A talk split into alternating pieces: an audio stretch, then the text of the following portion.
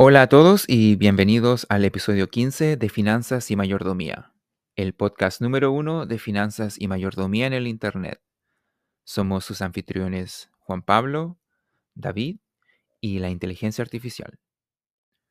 Nuestras más sinceras gracias por acompañarnos en este viaje hacia la libertad financiera y la mayordomía bíblica. ¿Cómo ha estado? Bien, bien, gracias a Dios. ¿Ha logrado seguir las leyes y las curas de Arcad?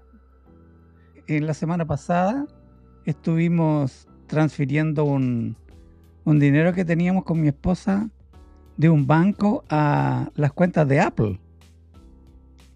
Muy convenientes. Bien fácil. Todo se da por una app. Eh, tenemos hasta tarjetas de ellos electrónicas y nos están enviando una física, Titanium creo que le llaman. Así que sí estamos embarcados en, en esto de las finanzas y la mayordomía bíblica. No solo, no solo hablo nomás. Ellos lanzaron ese programa de un programa bancario hace muy poco y tienen un interés que sobrepasa a la competencia por mucho. No sé cómo lo cómo lo han logrado. ¿Qué- ¿Sabe qué banco es el, el socio? El Goldman Sachs. El 4,15. Y bueno, 4, vo- voy a redondearlo. El banco te daba un 0,0 y siempre yo quejándome de eso. Y bueno, la banca te da un 8, así que están en medio. Por eso que la otra vez yo decía que se fue como en cuatro días. No, no, no voy a decir malas noticias, pero fue muy breve. Hicieron un billón, pero rapidísimo. Wow. No, es muy buena, muy buena. Y te permite, si tú eres una familia, te permite eh, tener una cuenta compartida. Mm, Me pregunto si funciona con ciudadanos canadienses. No, probablemente no, porque ni siquiera se puede enviar dinero, Apple Pay, a, a personas que no son estadounidenses.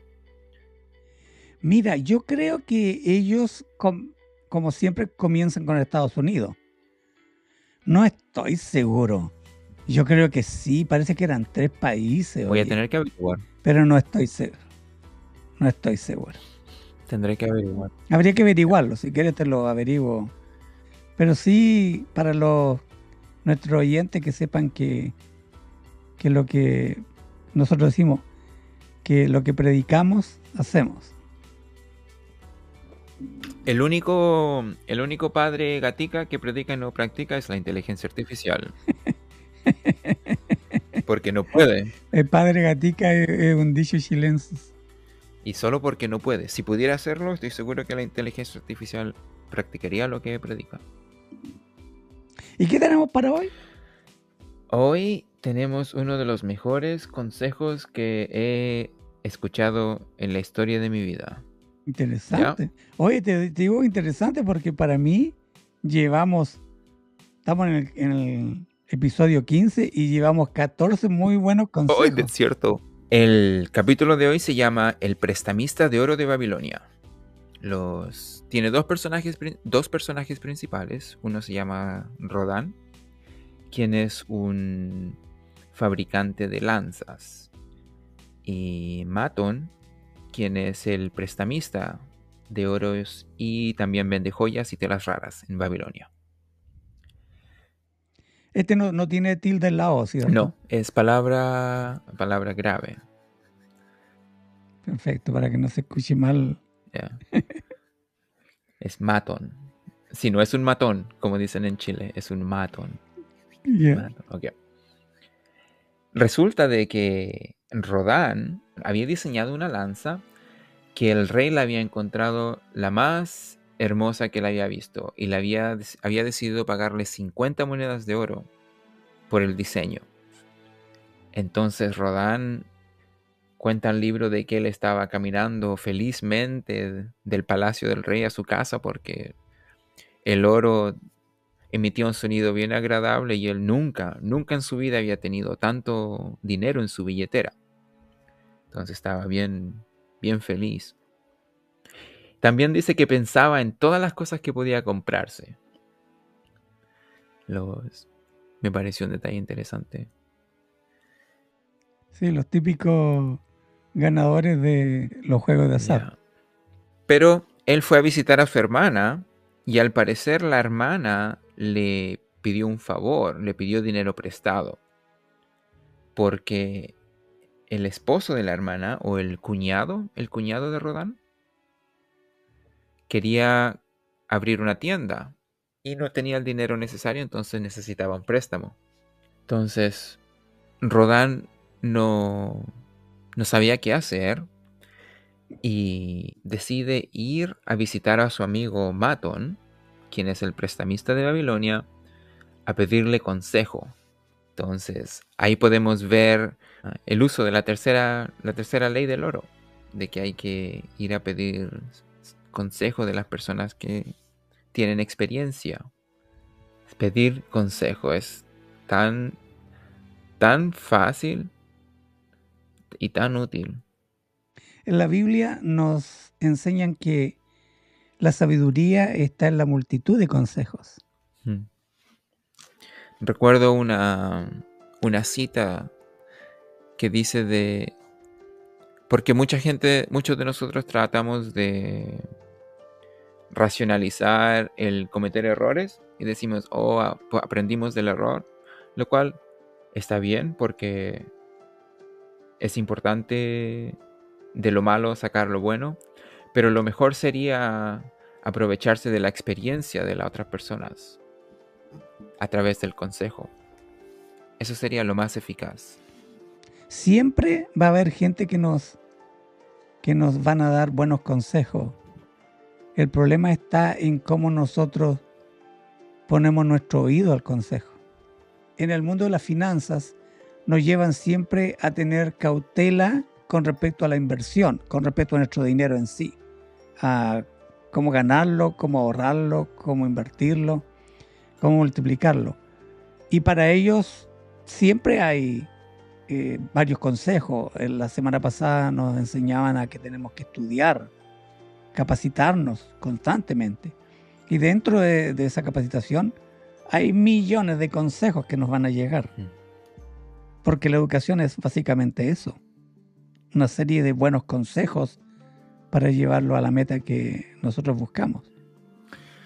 Entonces, supongamos de que todo, bueno, los, que escuchamos el podcast hemos seguido las, las lecciones de Arcad y hemos logrado acumular un dinero y un familiar viene y nos pide prestado el dinero. Todo el dinero que hemos acumulado. Entonces, esa es básicamente la posición en la que está Rodán. Y Rodán le va a pedir consejo a su amigo Matón. ¿Qué, ¿Qué es lo que se debiera hacer en esta circunstancia? Porque debo admitir que yo, hasta que yo leí este capítulo, nunca, nunca me había quedado claro el método para ayudar a la familia en, esta, en este tipo de situaciones precisas. En este tipo de situación bien preciso. ¿Cómo lo, cómo lo diría?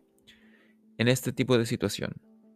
Cuando Rodán le cuenta a Maton la razón por la que lo visitaba, Maton se pone bien, bien alegre y lo invita a comer porque Ah, es, aparentemente esta es la primera vez que alguien le viene a pedir consejo y no dinero prestado.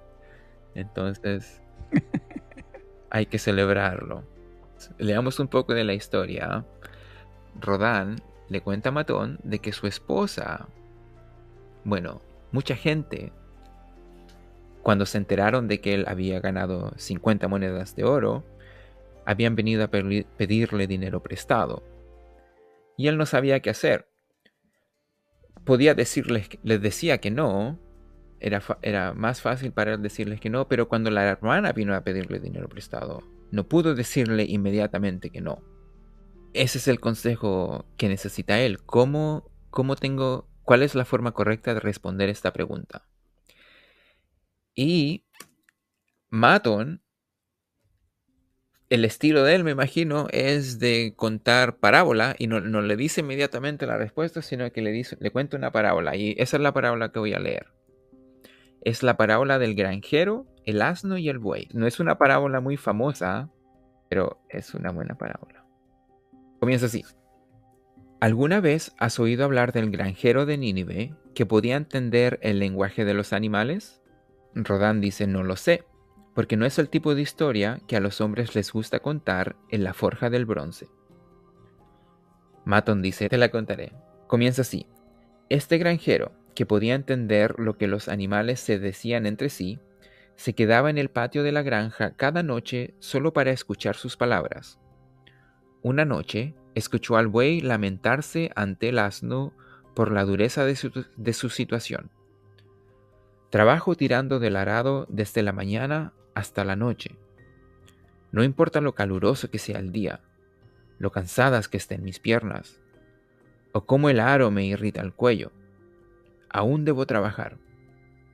Pero tú simplemente llevas una colorida manta y no haces más que llevar a nuestro amo a donde él quiera ir. Cuando él no va a ningún lado, descansas y comes hierba verde todo el día. Ahora el asno era un buen compañero y simpatizaba con el buey. Mi buen amigo, respondió, trabajas muy duro y me gustaría ayudar a aliviar tu situación.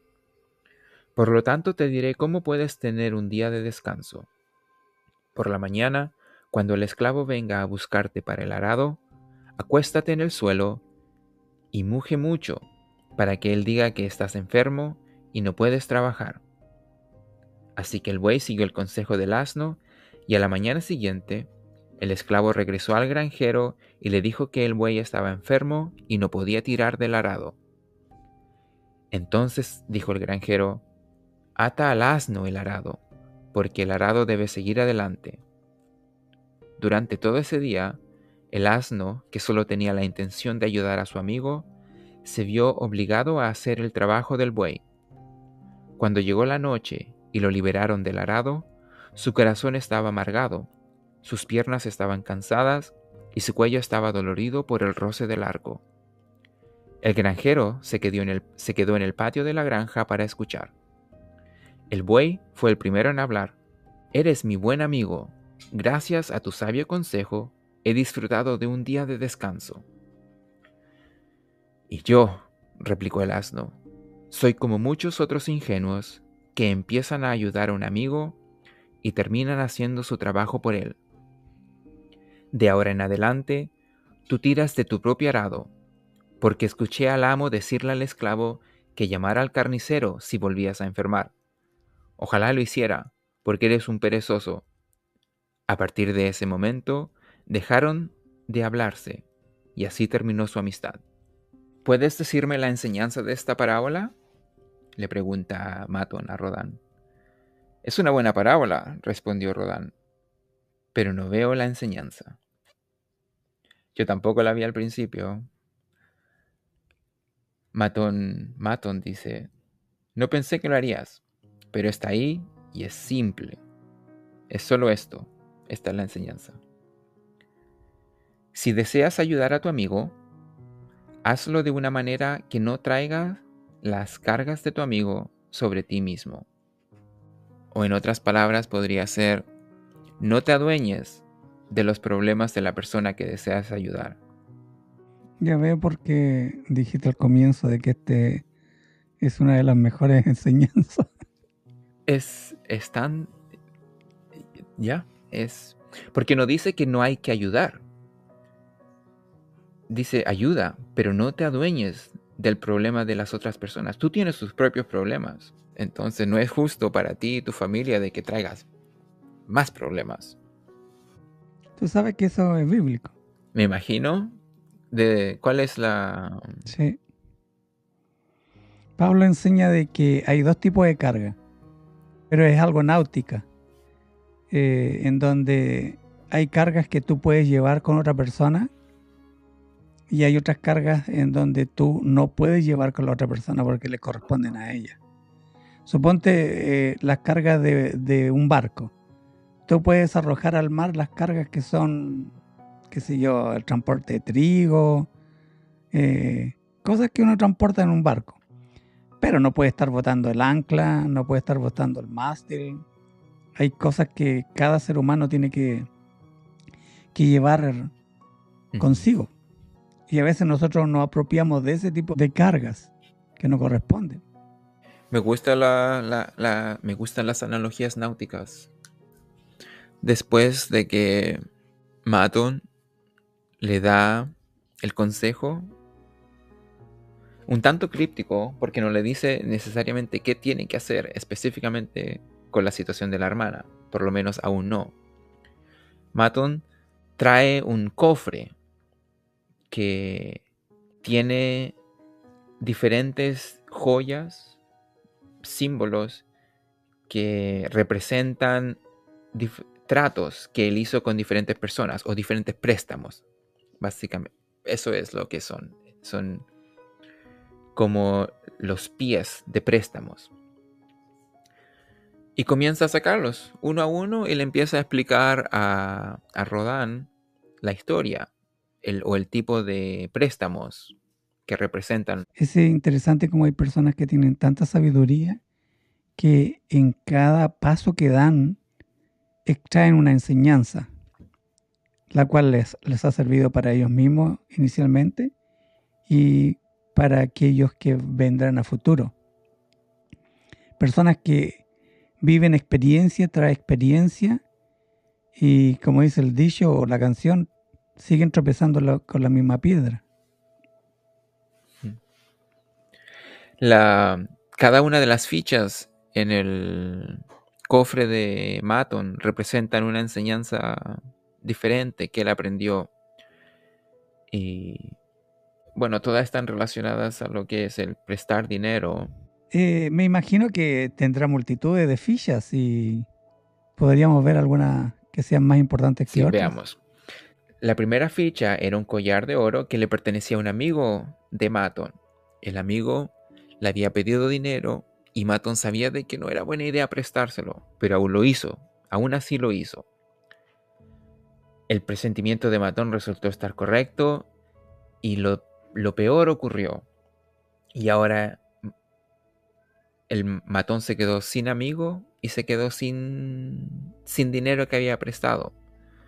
Entonces, esa había sido la primera, la primera enseñanza que él había aprendido, era de no mezclar las emociones con, con el ¿Estás diciendo que el amigo murió? Había muerto, sí, el amigo murió. La, la historia es un tanto trágica. Larga y triste.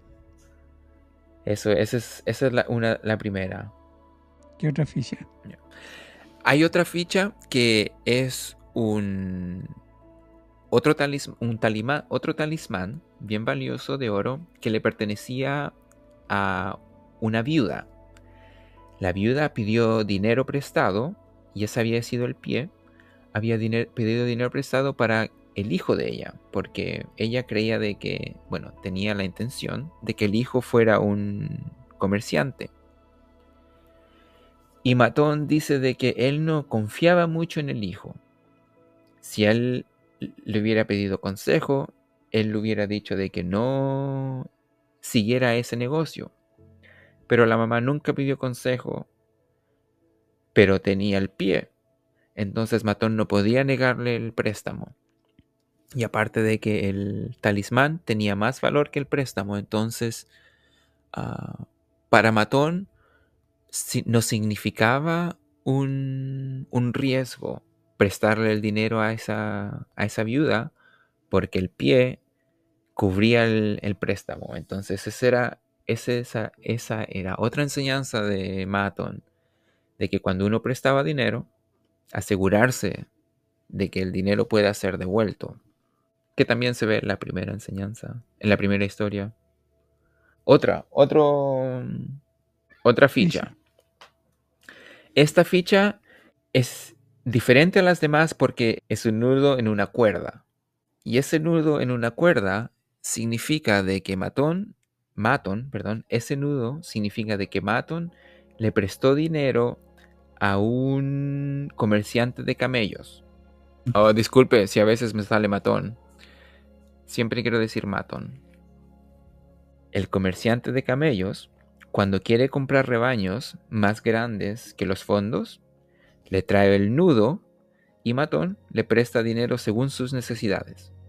Porque el, el comerciante de camellos es sabio, Matón tiene mucha confianza en su buen juicio y le presta libremente.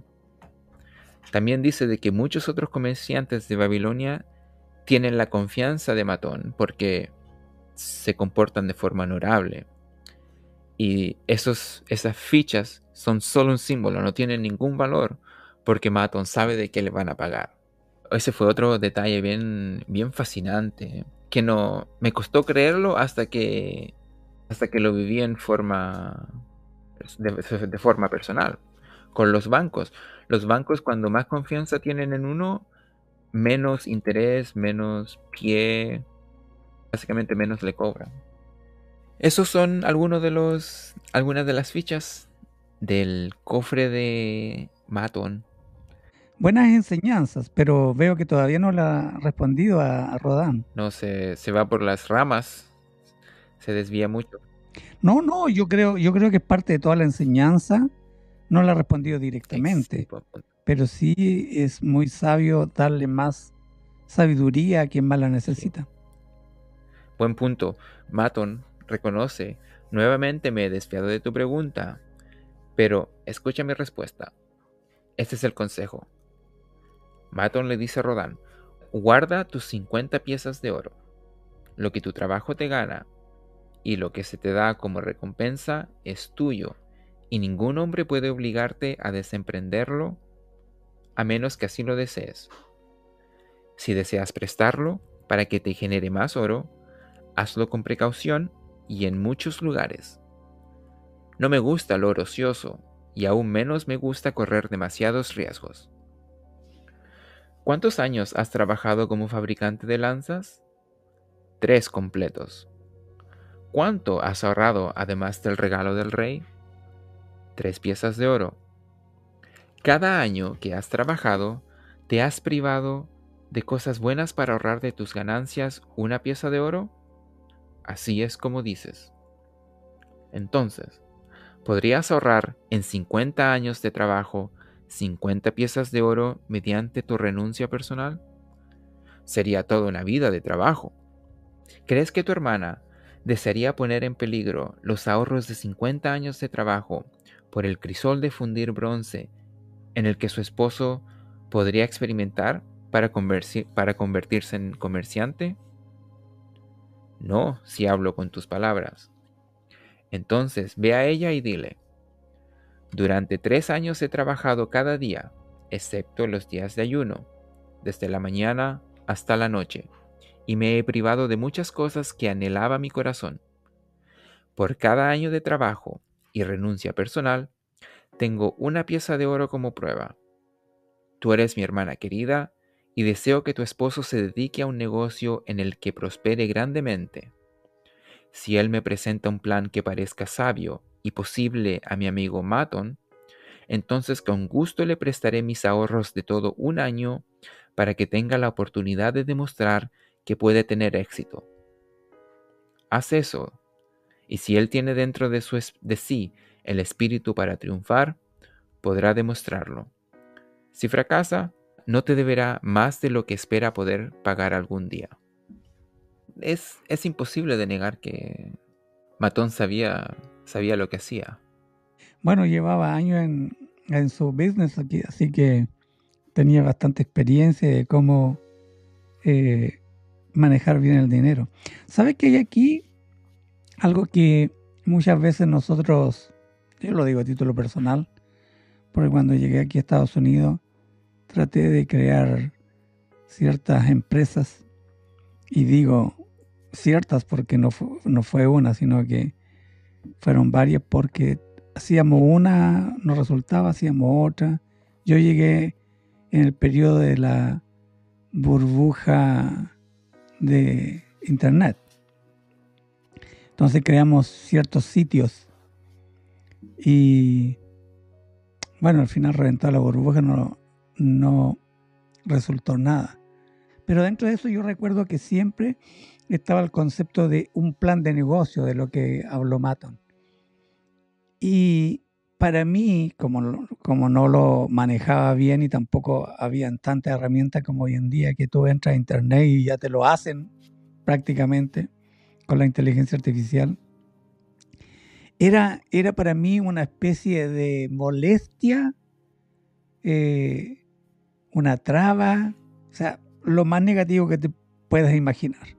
De hecho, hasta en el grupo teníamos que encontrar personas que crearan eso, pagarle, porque nadie te va a prestar aquí en Estados Unidos si tú no tienes un plan de negocio.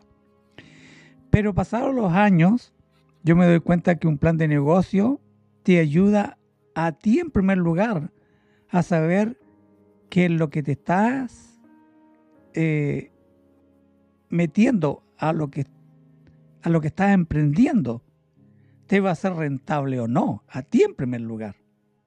Porque está, está creado de tal forma que te va a decir, no a ciencia cierta, pero muy, muy certero, si el negocio es rentable a futuro, a mediano, a corto y a largo plazo. Entonces yo ahora veo que es imprescindible un plan de negocio. En todo lo que uno eh, se embarque, debe tener un plan de negocio. Ya. Cuando yo comencé mi viaje hacia la libertad financiera, tampoco entendía el beneficio del plan de negocios. Y, recuerdo de que hace unos años atrás conocí a, mi mentor, la persona que me está guiando en el negocio de la, de la granja. Y él me ayudó a escribir el plan de negocios. Y yo y después me dice, ahora toma este plan de negocios y anda al... Básicamente me dice, anda al banco. Y yo digo que no, no, no puede ser.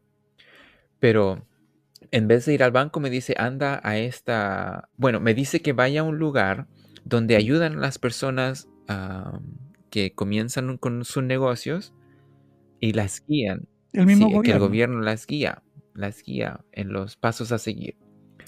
Entonces me dice que lleve el plan de negocios. Entonces yo voy con mi plan de negocios y, la persona me dice, se presenta, me dice, siéntese y lo primero que me dice es, ¿tienes tu plan de negocios? Y, yo le doy el plan de negocios y, y, me hace una pregunta sobre el negocio. Después se pone a leerlo y me dice, ok, ya, todo está bien. Lo único que necesitamos es dos años de impuestos. Y, una vez que tengas esto, vas a poder básicamente obtener toda la ayuda que necesitas por el plan de negocios. Ah, y obviamente los impuestos, hay que, había que tener dos años de impuestos. Requerían el plan de negocios y por lo menos dos años de, impuestos. Aunque sean declarados, Exactamente, solo, solo tenían que ser declarados. Dos, años, de impuestos. Pero fue el, fue, era el plan de negocios. Sin, sin plan de negocios no es imposible hacer nada, no se puede. Bueno, sería bueno insistir en, ese tema, porque de verdad que un plan de negocio está tan estructurado de que de verdad es un buen consejo a ti mismo en primer lugar para saber si lo que estás emprendiendo es realmente un negocio o es una un deseo, una ilusión, un ímpetu, solo eso. Ahora, otra, otra cosa que también es, aconsejable es esa barrera que se presenta por nuestra ignorancia, como me pasó a mí, por ese, ese plus de tener que trabajar más en algo que tú estás emprendiendo, pero te va a ayudar a evitar tanto tiempo malgastado porque vas a tener que invertir un tiempo que va a ser menor al que tú vas a desarrollar en un negocio que de verdad no, desde ya no es rentable.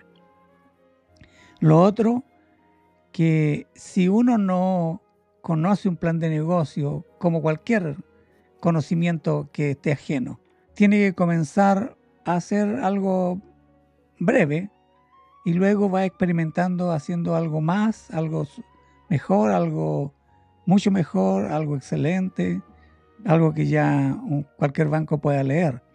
Pero es de a poco, no, no nos desanimemos en que ah, tenemos que hacer un plan de negocio y tiempo perdido y no lo sé, ¿cómo lo hago? Es como cualquier conocimiento, poco a poco. Eh, mira, con respecto a esta parábola, eh, me es difícil, te voy a decir en primera instancia, porque a nosotros se nos inculca más el ayudar, el, dar, el tender la mano, el ver al necesitado y, y siempre ayudarlo incondicionalmente. Pero estamos hablando de dos cosas diferentes. Una es la ayuda realmente al necesitado y otra es el manejo de dinero. Entonces cuando se trata de manejo de dinero, uno tiene que saber diferenciar la ayuda. Porque tú no le puedes estar pasando un iPad a un niño de tres años. Se lo podría pasar, pero tienes que eh, asegurarlo de tal manera que de acuerdo a la motriz del niño lo va a botar más de lo que lo tiene en la mano. Entonces, las ayudas a veces son ineficientes y en este caso, si nosotros no entendemos que hay una persona que no está capacitada para hacer negocio, entonces estaríamos haciéndole doble daño. ¿Por qué? Porque le estamos dando una esperanza de que va a surgir con su negocio cuando desde ya nosotros sabemos que no es así. Sí, buen punto. Es más que un favor, es, como un lo opuesto a un favor. Es como regalarle un cigarro. no sé Es una trampa. Es una trampa, porque después él va a tener un doble fracaso. Maton le pregunta a Rodan, cuando están terminando la conversación, le dice, ¿qué deseas más de este oro en tu cartera? Rodan le dice que una de las cosas que es mal que él más desea es mantenerlo a salvo. Entonces, bueno, Rodan le dice, primero que nada, es, es wow, eso es, hablas con mucha sabiduría. Y después le pregunta, ¿crees que en manos del esposo de tu hermana estaría verdaderamente seguro de posibles pérdidas? Le pregunta, ¿te va a romper el iPad? Y Rodan le dice, lo temo, creo que va a romper el iPad porque no es sabio en la custodia del oro. Maton le dice, entonces no te dejes influenciar por sentimientos tontos de obligación para confiar tu tesoro a cualquier persona. Si deseas ayudar a tu familia o amigos, busca otras formas que no impliquen arriesgar la pérdida de tu tesoro. No olvides que el oro se escapa de formas inesperadas de aquellos que no saben protegerlo. Es tan desacertado despreciar tu tesoro en la extravagancia como dejar que otros lo pierdas, que otros lo pierdan por ti. ¿Sabes qué haría yo en este caso? ¿Qué quedaría? Llamaría al, al esposo de su hermana y le daría el consejo de cómo hacer un buen negocio y luego que yo vea que él llega a ser capaz de crear un buen plan de negocio, le prestaría el dinero. O sea, primero la enseñanza, ver la efectividad y luego el préstamo. Sí, Matón dice, préstale un oro, o dice, préstale lo que estás dispuesto a perder. Yo entiendo que el libro está tratando sobre una historia en donde hay alguien que persiste en eso la familiaridad, el parentesco eh, y todo lo que se lleva en, la realidad. Pero el mejor consejo es el que acabo de decir. Decirle a alguien, mira, dale el consejo de lo que significa hacer un negocio, exigir ese plan de negocio, porque te vuelvo a insistir, hasta el mismo va a saber en primera instancia si esa idea del negocio va a ser efectivo, ¿no? Y luego prestarle el, dinero. El espíritu de la enseñanza sería, es mejor un poco de precaución que un gran arrepentimiento. Si no desean perder, el, perder su dinero, es mejor ser precavido. Y fíjate que ese, ese, esa enseñanza es para ambos, ¿ah? para, tanto para la, la, el que presta el dinero como para la hermana es, ya eh, estaba pensaba en eso cuando me di cuenta de que no debía estar enojado con una persona que me pedía un plan de negocios antes de prestarme dinero. Porque es lo, de verdad es lo, le ayuda a todos. Es lo mejor para todas las personas involucradas. Pero de nuevo, también está el, caso en, de que, en que alguien le presta dinero a la hermana y sabe que, que no se lo va a devolver en, la fecha que le dijo y está bien porque, como dijo Maton, eh, presta aquello que de verdad no te va a hacer de gran pérdida, pérdida a ti. Porque de verdad amas a tu hermana y quieres eh, que ella esté bien, tu familia, en fin. También está esa realidad. Tampoco podemos volvernos comerciantes fríos aquí, calculadores, y nunca vamos a, ceder. Claro, claro. No, no. Recordemos que Rodán, perdón, Maton dijo, préstale, préstale un oro. Es tu hermana, la mm. quieres. ¿Sabe? Otra, otra enseñanza que a lo mejor se nos, se, nos pudo haber escapado es de que hay que ser discretos. Perdón, hay que ser discretos con el dinero porque, como vimos al comienzo, una vez de que Rodán tenía su oro y caminaba con él y metía el, sonido y él estaba feliz y, y, se imaginaba cosas y resulta de que la gente lo vio con el dinero y todos comenzaron a pedirle dinero prestado. Por eso yo dije al principio, como los ganadores de juegos de lotería, de, del azar, te das cuenta que ellos hasta se toman fotografía, bueno, no sé si la prensa lo, lo exige, pero yo he visto que otras personas no dan ni el nombre ni la cara, nada.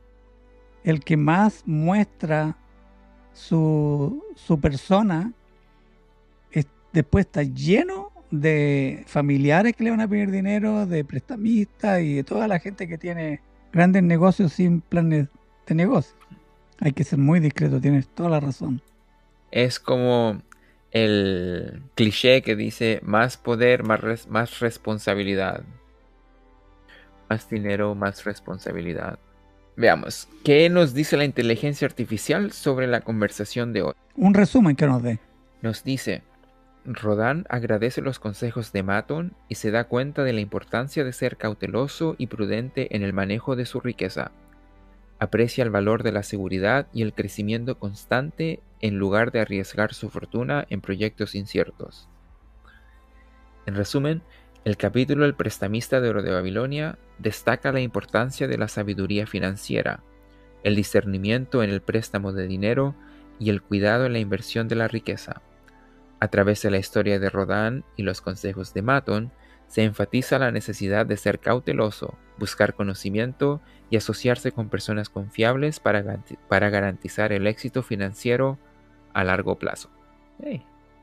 muchas gracias por ese resumen. Sí, muy, muy bueno. El consejo de asociarse con personas y empresas exitosas y confiables para invertir el dinero de forma seguro y rentable es uno de los mejores resúmenes que nos puede dar la inteligencia artificial. Hay que tener en cuenta también de que las personas con sabiduría muy a menudo es felizmente la comparten con las personas que quieren de esa sabiduría y lo hacen alegremente también. Es un fenómeno bien interesante y real. Porque uno piensa, oh, es una carga, no va a ser tiempo perdido o no, no sé, hay, uno siempre se pone a pensar en, no sé, si excusas para no hacerlo o razones verdaderamente reales. Pero también es cierto de que las personas sabias ah, les gusta aconsejar. Por eso es importante seguir visitando el podcast semanalmente para que nos mantengamos en rumbo y no nos desviemos de nuestro, de nuestro objetivo. Es algo en lo que, como dice usted, hay que constantemente estar pensando, meditando, o si no, nos desenfocamos. Y así llegamos al final de otro episodio de Finanzas y Mayordomía. Espero que hayan disfrutado, Espero que hayan disfrutado de este programa tanto como nosotros. Quisiera invitarlos a que compartan este episodio con sus amigos y familiares, comenten y por supuesto, suscríbanse y regálenos un me gusta. También nos gustaría añadir, si nuestro podcast le ha ayudado, sería provechoso que compartiera con nuestra audiencia su experiencia. Permítanos entrevistarle. Recuerden que pueden encontrar nuestro podcast en Spotify, Apple Podcasts, YouTube, Google Podcasts y Amazon Music, entre otros. También en formato de video a través de YouTube Podcasts y YouTube Shorts. Ahora sí, nos despedimos. Muchas gracias por acompañarnos en nuestro viaje. Somos Finanzas y Mayordomía. Nos vemos en el próximo episodio. Hasta pronto. Bye.